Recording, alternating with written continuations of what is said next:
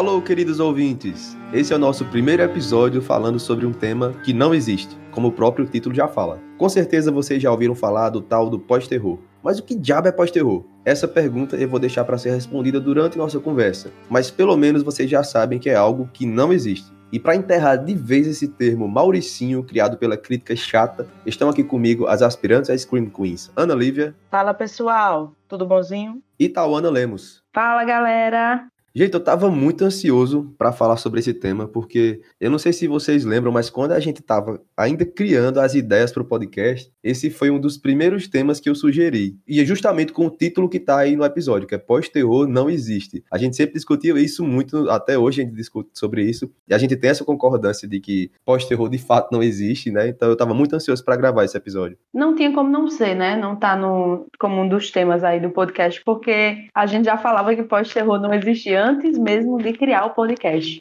E se a crítica se dá o direito de, de inventar um termozinho tão chulo quanto esse, a gente tem o direito também de detonar a crítica. Tinha que ser a crítica, né?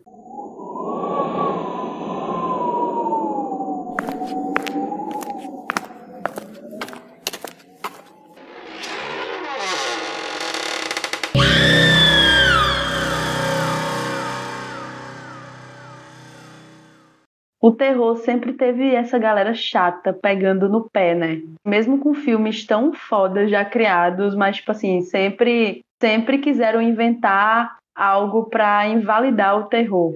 E aí surgiu esse termo ridículo, simplesmente ridículo, que, tipo, realmente não existe. Pior é quando ele substitui o termo pós-terror por terror sério. Tipo, hã? Que ridículo. Eu queria deixar bem claro aqui que a expert em falar sobre esse tema é Ana, porque, como a gente vai ver no decorrer do episódio, a maioria desses filmes dessa safra são de terror psicológico. E Ana é a doida do terror psicológico aí. Então ela pode definir melhor aí o que é pós-terror, aí eu acho. Como é que eu vou definir uma coisa que não existe, meu Deus? Ótimo, essa foi a definição. porque o que é o pós-terror se não terror? Exatamente, mas é justamente para ter essa segregação do terror, né? Esse é só um jeito dos críticos dizer, ó, oh, estamos gostando dos filmes de terror agora, e a gente é muito cult para dizer isso, então vamos criar um termo mais cult ainda. É, eu adorei quando tu falou aí que o pós-terror nada mais é do que terror né? Tipo, não precisava de, dessa terminologia pós-terror. O pós-terror é terror, porra. Que já existia, mas que de certa forma eles gourmetizaram. Eu até falei isso, que o pós-terror para mim é como se fosse a gourmetização do terror para, sei lá, para ser mais bem aceito. E, sinceramente, essas listas e listas que eles fazem denominando como pós-terror nada mais é para mim do que filmes de terror psicológico. Mas vale salientar que não é só terror psicológico. A maioria deles, sim. Tem muitos que têm também um viés sobrenatural. Só que sempre tem essa pegada também psicológica, né? É o que grita mais nesses filmes. Mas, tipo, não precisava de um termo pós-terror, como se invalidasse o gênero terror. Pois é, porque isso, essa discussão, ela surgiu, sei lá, em 2017, mas já tinha nos fóruns, assim, em 2012, mais ou menos. Mas em 2017 foi o crítico do The Guardian que saiu com essa historinha, né? Steve Rose, o nome dele. De que esses filmes como A Bruxa, ou Corra, Boa Noite Mamãe. Falou muito de Ao Cair da Noite também, foi um dos mais citados na matéria dele. Entrou até o A Ghost Story, né? Que muita gente não veria assim, mas realmente aquele filme é agoniante demais. Pois é, que seria um terror que sufocam, que imprime agonia. E que foge dos jumpscares, né? E que gera uma série de sentimentos dentro do telespectador. Só que isso não é uma coisa nova. Isso não surgiu com o Cair da Noite ou com Corra. Isso o terror já vem mostrando durante décadas e mais décadas, né? Principalmente essa coisa de, da crítica social, porque o terror é um dos, dos gêneros que mais criticam a sociedade. Eu concordo demais com isso. O terror acho que é o gênero que mais traz crítica social. Inclusive, né, nessa, nessa matéria dele foi muito citado Ao Cair da Noite, só que Jorge Romero já, já trazia algo bem parecido é, em A Noite dos Mortos-Vivos, que eram pessoas confinadas ali enfrentando temores noturnos, né, e externos. Claro que Jorge Romero, né, trouxe essa coisa dos zumbis, mas os filmes de zumbis também eram carregados de, de, de críticas, né, ao consumismo, é, às ações humanas mesmo em momentos de desespero. Então, cai por terra isso. Já se faziam filmes com essa pegada mais psicológica e até metafísica também. Muito antes deles começarem a usar esse termo ridículo. Ah, gente, vamos combinar que o tal do Ao Cair da Noite é um filminho meio merreca, viu? Não sei vocês se vocês gostam, mas eu não gosto desse filme, Meia não. boca. Meia boca, de, acho que menos e meia boca. É Os Lábios de Sérgio Moro, esse filme.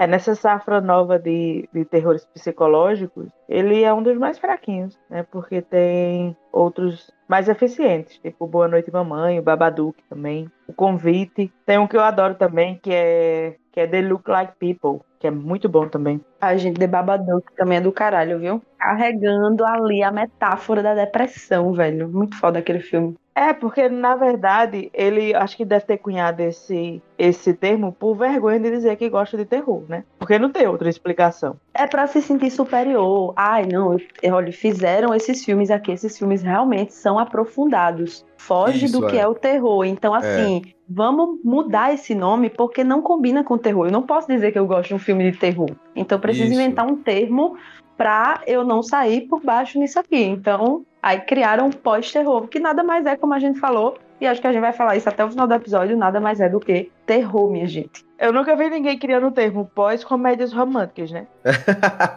Exatamente. é verdade. Eu concordo que existe uma fórmula genérica de terror em filmes como Invocação do Mal, por exemplo, né? Mas se um filme escolhe não seguir esse formato genérico, isso não automaticamente coloca ele dentro de uma bolha de superioridade. Porque pra mim é isso que esse movimento passa. Exatamente. É como se o, o pós-terror ele, ele quer passar uma ideia de que esses filmes são superiores por diversos motivos, né? Que a gente vai comentar aqui nesse episódio. Mas tanto que eu tava lendo uma análise sobre esse tema, que o cara começava o texto falando que Corra foi o primeiro filme a vencer um Oscar. Sendo que o Exorcista já venceu o Oscar, Tubarão já venceu, acho que dois Oscars. Tipo, é uma galera também desinformada, né? Eles, eles apelam tanto pra esse movimento do, do pós-terror que eles nem se informam direito. Assim como outros, tipo o Bebê de Rosemary, também é um filme que mexeu com várias questões ali naquela época e que não necessariamente trazia jump scares, tinha um aprofundamento ali, até o próprio Iluminado também. É porque eles querem colocar é, os filmes de terror psicológico numa, na prateleira mais alta do gênero do terror. E não é bem assim. Existem bons filmes de todos o- o- os subgêneros e, e sempre vão existir, sempre existiram também. E o filme de terror não é só sobre uma coisa, né? Porque o, o filme ele pode causar vários sentimentos além do medo ou do susto. Então, é uma coisa, é uma bobagem, na verdade, eu acho que é essa, é a besteira da gota serena dizer que, que os filmes de, de pós-terror seriam mais complexos, seriam mais sérios, porque o terror sério, o terror que critica a sociedade, ele sempre existiu. Como tal falou, no Bebê de Rosemary ele já existia, né? E na Noite dos Mortos-Vivos ele já existia. Então por que essa babaquice de chegar agora com uma terminologia nova só para dizer que agora você pode assistir filmes de terror sem ser julgado? Então eu acho que isso aí meio que passa pela questão de que as pessoas sempre viram o terror como um gênero, um subgênero do cinema mesmo. Um gênero que nunca vai acrescentar em nada e nunca vai ser capaz de se reinventar porque tem fórmulas prontas. E lógico que isso também passa pela questão de que muitos diretores, assim, eles abusam dos jump scares e deixam de contar histórias para investir nos sustos. Mas isso aí acontece em todos os gêneros do cinema, né? Existem filmes bons e filmes ruins. Até essa coisa da reinvenção, né? A gente viu isso até nos próprios subgêneros. Por exemplo, quantas vezes o, o, o subgênero slasher não já se reinventou aí? A gente viu isso nos anos 80, a gente viu isso com, com A Hora do Pesadelo, depois a gente viu isso nos anos 90 com Pânico. Os próprios subgêneros, eles se reinventam também dentro deles. E, claro, a gente concorda que tem vários ótimos filmes dessa nova safra aí, né, contemporâneos. O que entra em questão aqui é cunhar um novo termo para isso, só para trazer essa coisa de superioridade. Sendo que o terror é um gênero fantástico, né, em todos os seus subgêneros aí. Até porque todos esses filmes que entram nessa safra do chamado pós-terror, eles já fazem parte de um subgênero, né? Então, pra que inventar uma coisa nova? Pois é. Exato, e com vários filmes bons que trazem aí várias, várias críticas sociais, né? Tem aquele, tava lembrando de citar, mas tem o, o It Follows, né? Que é o Corrente do Mal, que também é muito bom, traz essa coisa da, das doenças sexualmente transmissíveis. E é um filme muito tenso, muito agoniante também, muito bem feito, assim, acho que para mim é um dos melhores filmes desses mais, mais novos. É, que é um mistério até eles classificarem como o pós-terror, né, os críticos de essa onda, porque é um filme com adolescentes, que a gente vê nos slashes, por exemplo. É um filme com uma premissa bem básica, né, se você olhar, que a gente também já viu em outros filmes de terror. Então a questão é o que? O momento ou o fato deles gostarem do filme que vai colocar eles na prateleira do pós-terror e os críticos não gostarem do filme vão, vão colocar eles no, na prateleira do terror. É quase uma panelinha liderada pela a24, né? Ou A24, sei lá. Que eu acho que a maioria desses filmes, eles são dessa produtora, né? Não sei se vocês notaram isso. Já sim. Sim, mas é verdade, viu? Mas eu acho que é muito da, da crítica em si. É a incapacidade deles de admitirem que filmes de terror podem ser bons. Tão bons quanto o filme de guerra que vence o Oscar. Todo fã do horror, de um bom filme, seja de qual subgênero for do terror, sabe que, tipo, é terror e ponto. Que pós-terror não existe, porque o terror não mudou nada nos últimos anos. Ele foi se reinventando, trazendo novas injeções aí, né? Filmes novos, mas que, tipo, quem é fã sabe que ele continua sendo terror, na forma mais pura. É como a Ana falou que existe mesmo esse preconceito com o gênero terror. E uma prova disso, de vários exemplos, né? Eu posso citar um. Eu assisti recentemente o filme A Casa Sombria e eu vi em algumas análises, em alguns comentários no YouTube, no Filmou, a galera falando que é um suspense psicológico, né? Como a Ana falou, quando o filme de terror é bom, logo aparece aquele para falar que não é terror, é suspense. Suspense psicológico. Vixe, mas ainda mais o povo do Filmou, né? É um thriller psicológico, é um drama é. travestido de terror. É. e esses dias eu me deparei, por exemplo, com a Missa da Meia-Noite, que muita gente estava dizendo que não era uma série de terror, era uma série dramática, com ah, não, pegadas de terror. Uma série dramática, ok. Meu Deus, tem um vampiro lá, cara.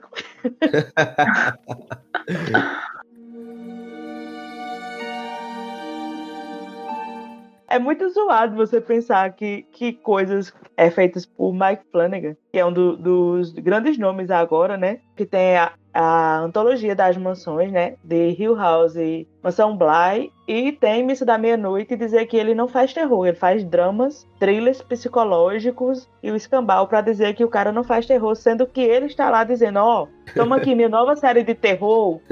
A Netflix está produzindo minha nova série de terror, tipo, grande, assim, uma série de terror. É tanto que acho que em Hill House não tem muito isso, mas na Mansão Bly tem essa discussão. Foi assim, foi estúpida. Eu peguei assim no, no Twitter e vi lá muita gente defendendo que era uma história de. era um drama, não era um terror, não. É porque realmente, tanto a Residência Rio como a Mansão Bly, elas, as duas têm uma carga dramática muito forte. Isso não significa que não é terror. O, o, terror pode ter drama e o terror tem muito drama também. Pois é, você pega um filme como os outros e você vai dizer, não, não isso não é um terror, não, isso é um drama. Ou um suspense, né? Ou um suspense, é um suspense. Os outros nada mais é do que um filme de terror de casa mal assombrada e as pessoas têm que aceitar isso. Só porque tem um plot fantástico e não tem os jumpscares, tipo, tem dois, três jumpscares que pega você de jeito, né? O jumpscare, quando ele, quando ele é bem utilizado, ele é como qualquer outro recurso de qualquer outro filme, né? É tipo uma câmera lenta. É. Sim, sim. Os filmes de heróis hoje usam muito câmera lenta e dá muita agonia em vários momentos. E, e tipo, não vejo ninguém criando um, um pós-filmes de super-heróis, porque estão colocando câmera lenta ou uma película escura. Não, não existe, né? Aí com terror eles precisam inventar uma coisa para poder elogiar. É, filmes mais recentes também, considerados pós-terror, tem jumpscare. Hereditário tem jumpscare. Sim. Com certeza. A Casa Sombria tem jumpscare, que é isso que eu comentei agora. E é sempre a questão da qualidade, né? Porque existem vários filmes, como você falou, do terror genérico, que são muito bons, os jumpscares são muito bem colocados e que não são elogiados pela crítica porque, segundo eles, não estão dentro dessa pegada de causar angústia ou de causar outros sentimentos além do medo. Eu acho que talvez por isso eles tenham inventado essa história de que existe o pós-terror, pela confusão de sentimentos que os filmes causam, mas, por exemplo, o Bebê de Rosemary já causava isso. A gente comentou no episódio sobre, sobre o Bebê de Rosemary, sobre todas essas questões sociais, né, que o filme critica, às vezes de forma sutil, às vezes de forma mais escrachada, e também usando essa mistura de terror psicológico e sobrenatural, que é notável ali, né, essa, essa mistura muito bem executada, porque a parte sobrenatural é uma incógnita quase que o filme inteiro, e só no final que a gente tem a confirmação de que ela tá lá. E muitos filmes depois disso usam desse artifício. Não que Bebê de Rosemary seja o primeiro, mas é inegável que foi um filme muito importante e que serviu de inspiração para tantos outros, principalmente para esses mais atuais e para esses dessa safra aí desse tal pós-terror. Pois é, porque na verdade é como se o Bebê de Rosemary fosse o berço do horror psicológico. Então todos os filmes que, que vêm depois e que se classificam objetivamente como terror psicológico, né? Porque o terror ele tem a classificação objetiva e tem o que a gente classifica é, subjetivamente, né? Porque vai existir filmes que nem serão de terror e que vão causar medo e outros sentimentos na gente. Eu adorei isso que a Ana falou, que o, o bebê de Rosemary é o berço do horror psicológico. Ou seja, o horror psicológico é o bebê de Rosemary, o bebê mesmo dela, o bebê. Exatamente. Pois é, aí tipo, ah, esse terror aqui é inovador. Bom, e a Bruxa de Blair, que também subverteu o marketing do, do cinema de horror. Redefiniu, né, o conceito de marketing e outros, até o, o, o Massacre da Serra Elétrica, né, criticam tanto filmes slashes com assassinos, com psicopatas, mas tipo, até o Massacre da Serra Elétrica que trouxe uma nova visão, né, de vilanismo ali, com a famíliazinha pacata, assim como em vários outros slashes também. E até a questão que eu sempre gosto de tocar, uma crítica também ao consumo de carne desenfreado, sabe? Não, eu acho que falta muito respeito a, a, a, todos esses filmes. É, tipo, o próprio Homem de Palha também poderia ser um, um desses Total. filmes dentro, dentro do terror psicológico, não é? Não tem. E tipo, o filme é lá de 73, né? Sabe? Sabe que é o rei do, das datas aqui nesse Agora você vai me fazer passar vergonha, porque eu esqueci, mas eu acho que é. então, Aí, tipo, o filme é lá de, da década de 70, aí só agora que a, a, crítica achou interessante cunhar um termo novo, dizer que, que os filmes de terror agora são subversivos. É, tipo a galera assistindo Midsommar, de Ari Aster, e ó, esse filme aí já existiu, viu? Lá na, na década de 70. Midsommar é praticamente uma homenagem ao Homem de Palha, né? Exatamente. E quantos outros filmes não vão beber nessa fonte, né? Pois é, e a gente falando assim, parece até que a gente não gosta desses filmes. Mas é óbvio que a gente gosta, né? Pelo gente... contrário, pelo contrário, são filmes incríveis. Não, e até tocar num ponto aqui que, inclusive, muitos desses filmes são filmes rejeitados pelo gosto popular. Eu lembro como hoje, quando saiu A Bruxa, né, criou-se um pouquinho de hype ali, mas também não tanto comparado a outros filmes, mas tinha um hype. E a galera, eu lembro que a galera saía do cinema decepcionada, falando super mal do filme. Ai, que filme parado, que filme chato, não tem nada. Enquanto a crítica, né? Enquanto a crítica aclamando, aplaudindo de pé, e inclusive a gente também, né? Porque A Bruxa é um filme maravilhoso. É. O que a gente não gosta é dessa redoma que eles colocaram assim ao redor desses filmes, como fosse um altar que põe eles acima dos outros, como a Ana falou, né, na prateleira ali de cima. Tanto que eles tiveram que criar esse novo subgênero para definir. Isso que incomoda a gente, porque eles viram essa necessidade de criar um novo subgênero, ou sei lá o quê, como se esses filmes eles não pudessem entrar no mesmo saco dos filmes de terror habituais, tradicionais, digamos assim, né? E querer popularizar esse termo, né? Querer vender realmente é. esse termo. Olha, esses filmes aqui são pós-terror o que existe é o terror. É. Exato. É o gênero terror e os seus subgêneros. O terror é algo tão marginalizado assim a ponto de ser necessário criar um pós-terror. Desde quando um jumpscare virou crime, minha gente? Exatamente. Cara, é, é de uma imbecilidade imensa você simplesmente criar um termo novo para dizer que você gosta de uma coisa que já existe desde que o mundo é mundo, assim. Eu teria vergonha de dizer, ah, meu gênero favorito é pós-terror. Pois é. é como eu comentei no começo, o que levou a crítica a criar algo que já existe? Tentar gourmetizar o terror para ver se ele aceita na rodinha, na panelinha. É, é tipo, ó, toma esse terror aqui, você pode assistir ele sem culpa e sem ser julgado por a gente. Se você usar esse termo, você nunca mais vai precisar ter vergonha de dizer que você assiste filme de terror. É tipo, toma aqui a academia, esse pós-terror, indica o Oscar. é, basicamente isso. Eu acho que o que muda mais assim é a coragem dos diretores hoje de fazer um, os filmes mais subversivos, com temáticas que realmente incomodem, por exemplo, Corra, né? A questão do racismo. Mas isso aí não é um, um, um sentimento novo. Isso aí já acontecia nos, nos filmes de, de, outras décadas. Eu acho que o grande cerne do, do terror atual é essa capacidade de debater, né? Porque aí você consegue trazer o debate para a sociedade de um jeito mais aberto e muito assim baseado também nessa, nessa nova percepção do gênero mesmo, que, que acaba trazendo mais fãs hoje, aumentando o leque né, de, de discussões. Isso aí tudo bem. Agora, você dizer que esses filmes dessa safra nova são coisas totalmente novas e inovadoras e que nunca existiu, aí isso aí é uma bobajada mesmo. E também tem aquela coisa que esses filmes, eles precisam ter uma metáfora para alguma coisa real, né, uma coisa humana. Uma metáfora para depressão, ou uma metáfora para o luto, ou uma metáfora para a velhice. Ai, mas o vilão representa o luto da esposa que não sei o que que perdeu. Ah, porque, na verdade, o filme às vezes nem tem, mas eles criam. Isso. Pra dizer isso. que tem. Que aí eles, eles podem dizer que o filme é legal por conta desse paralelo, né? Isso, é. Eles ficam invalidando isso. O filme precisa ter metáfora para ele ser profundo. E às vezes também a gente também não quer coisa profunda no terror, não. Às vezes a gente quer ver as cabeças sendo explodida por uma bola mesmo e foda-se. E assim, se eu quiser que o filme A Bruxa seja o filme sobre uma, uma bruxa e apenas isso, tá tudo bem.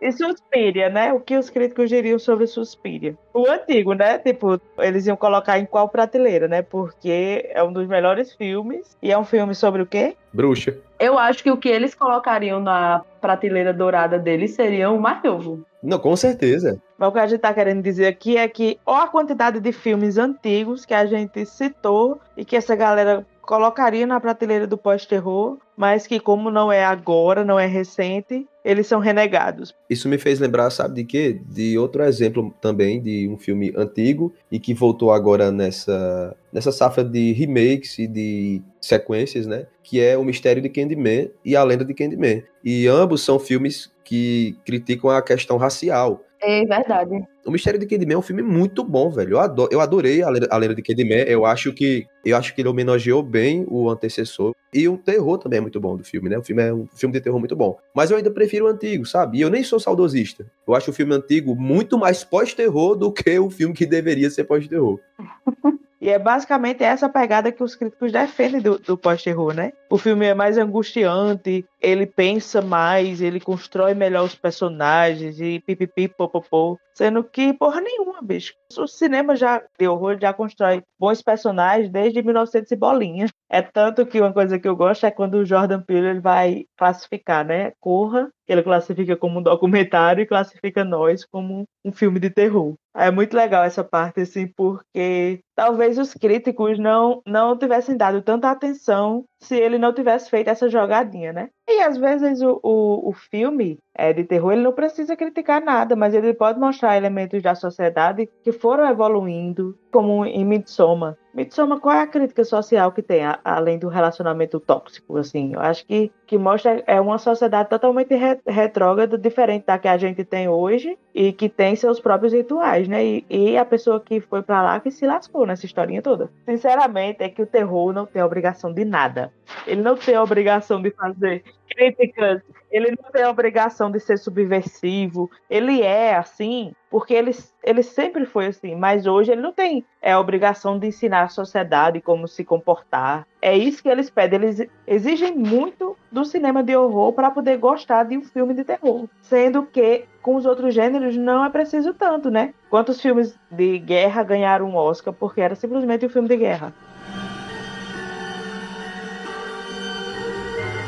Às vezes a gente só quer ver um filme uma cabeça sendo explodida por uma bola de basquete, como é o caso da Maldição de Samantha. Tipo, e é sobre isso, tá tudo bem, entendeu? Às vezes a gente só quer ver a bagaceira mesmo, o sangue comendo solto. Parece que é proibido se divertir, né? Assistindo filme de terror. Você tem que sair traumatizado. Só é bom se você se traumatizar. Eu achei que Tawana citou aí a Maldição de Samantha, que é um filme cult, né? Chupa críticos.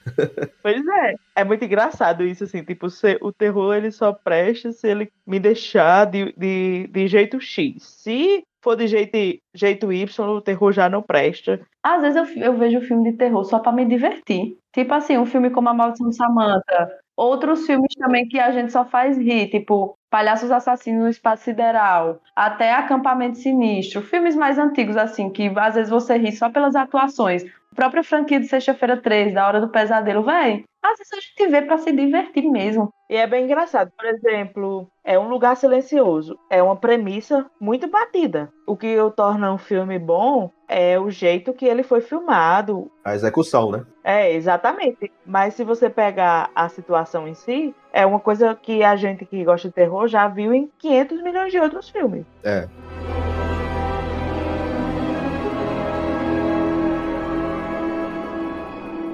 Sim, gente, e só para concluir aqui, na opinião de vocês, o que há de novo nesses filmes atuais? Como, por exemplo, Corra, Hereditário, Ao Correr da Noite e todos esses que a gente citou aqui. O que há de novo neles que, que teve que ser criado um novo nome para identificá-los? Eu creio que seja a qualidade das produções. Porque, assim, como a gente vem falando, né, os elementos, o medo, a construção do terror em si, ela sempre, ela é basicamente a mesma, são basicamente as mesmas premissas. Só que agora os filmes são melhor produzidos e melhor vendidos também, né? Vocês até falaram das novas produtoras. Então eles aprenderam a dentro dessa dessa nova onda assim, de críticas e dessa coisa de inventar que existe o pós-terror a vender os filmes. Então eles meio que adequam o marketing a essa, a essa nova necessidade da, da crítica e vende filmes com as premissas de sempre, só que bem melhor produzidos. Eu acho que é isso também. A questão de você ter atores melhores hoje em dia e a capacidade do horror de se reinventar, porque eu acho que também passa muito por aí, né? A, a, questão de que agora se, se coloca o horror também, a crítica social, assim, ela, ela é mais escrachada, ela é mais clara, ela é mais, mais efetiva. Antigamente não tinha essa coisa justamente por medo, o medo oposto, eu acho, né? De que as pessoas não fossem gostar por conta da crítica social foda. Eu acho que, é, que a grande coisa nova do horror agora foi a capacidade de se vender para a crítica. Tipo, não, não estou dizendo de, de barganha, estou falando no sentido de, do marketing em si, né? De, de conseguir atrair a crítica e os olhares dessas pessoas que são responsáveis por criar o hype para os filmes. Eu acho que passa muito por aí. É, eu super concordo com a questão que tu falou também da, das atuações, gente, isso é fato. Tanto que a gente vai rever alguns filmes mais antigos, né, dos anos 80 ali hoje, e alguns é só para rir, principalmente pela atuação, pelos atores, né, os, os adolescentes de 40 anos ali. Então eu acho que isso aí veio para diferenciar hoje em dia a própria qualidade mesmo. Claro que não todos, porque a gente já citou aqui alguns clássicos que trabalharam aspectos psicológicos de forma bem aprofundada, né, como é o caso do bebê de Rosemary, mas eu acho que hoje é, vários desses filmes aí que a gente citou mais novos conseguem se, se aprofundar muito nessa questão psicológica de trazer uma atmosfera mais densa mesmo, né, que aterroriza justamente pela agonia. E também concordo com Ana nessa questão da crítica social, né? Como a gente estava falando, hoje ela é muito mais incisível, acho que é essa a palavra, mais escrachada mesmo. Até porque é impossível você fazer novos filmes sem olhar para as influências antigas e sem beber em alguma fonte. Ele vai se reinventando dentro dessa estrutura e falando sobre temas mais abertamente do que antes, né? É, eu discordo de algumas coisas que vocês falaram, mas eu concordo com a maioria das coisas, principalmente com isso que Ana falou sobre esses filmes terem encontrado uma forma de chamar a atenção da crítica para si, né? Às vezes foi tipo um pedido de, de não de socorro, mas um pedido de dizer assim, ó, oh, eu tô aqui, me nota também. A gente mudou aqui umas coisinhas para vocês começarem a notar a gente. Eu acho que é questão de evolução cinematográfica. E quando eu digo evolução, não é necessariamente sinônimo de melhora, porque ah, em alguns exemplos não dá muito certo, né? Mas no geral, assim, sobre o tema que a gente está falando, é uma melhora. E essa evolução, essa mudança, ela acontece em qualquer gênero, não é só no terror. Por exemplo, se você assistir uma comédia romântica dos anos 80, uma dos anos 90, uma dos anos 2000 e uma atual, você vai ver que todas elas, apesar de iguais, são diferentes. Porque o cinema como um todo evolui e se adapta ao seu público e quer captar um novo público. A mesma coisa é com o terror. E não só com o terror psicológico, né? Tawana falou aí sobre os slashers, né? Que o slasher, ele foi mudando, ele foi se reinventando com o tempo porque isso é necessário no cinema, né? Porque no terror vai ser diferente. Hoje em dia você pega os, os slashers, eles estão com uma pegada mais cômica, mais satírica, né? Bem diferente dos anos 80, dos anos 90. E esses dois juntos, eles já eram diferentes um do outro, né? Então, é isso, o cinema ele evolui, o cinema muda e o terror muda junto. Até porque o terror ele acompanha a evolução social, então ele vai sempre criticar os novos problemas que estão surgindo. E como o Sávio falou, acompanha as novas gerações, né, gente? Vai, só não precisa de um novo termo para falar sobre ele. Conclusão: pós-terror não existe, o que existe é apenas terror, mas numa nova era. Exatamente. Exato.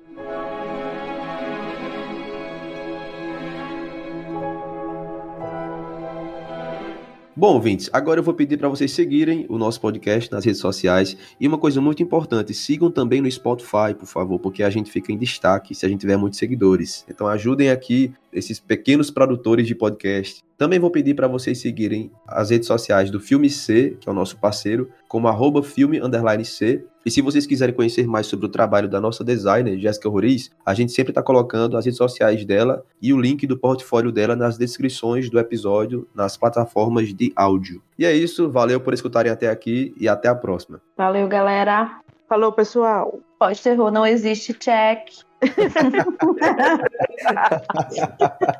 Ai, meu Deus.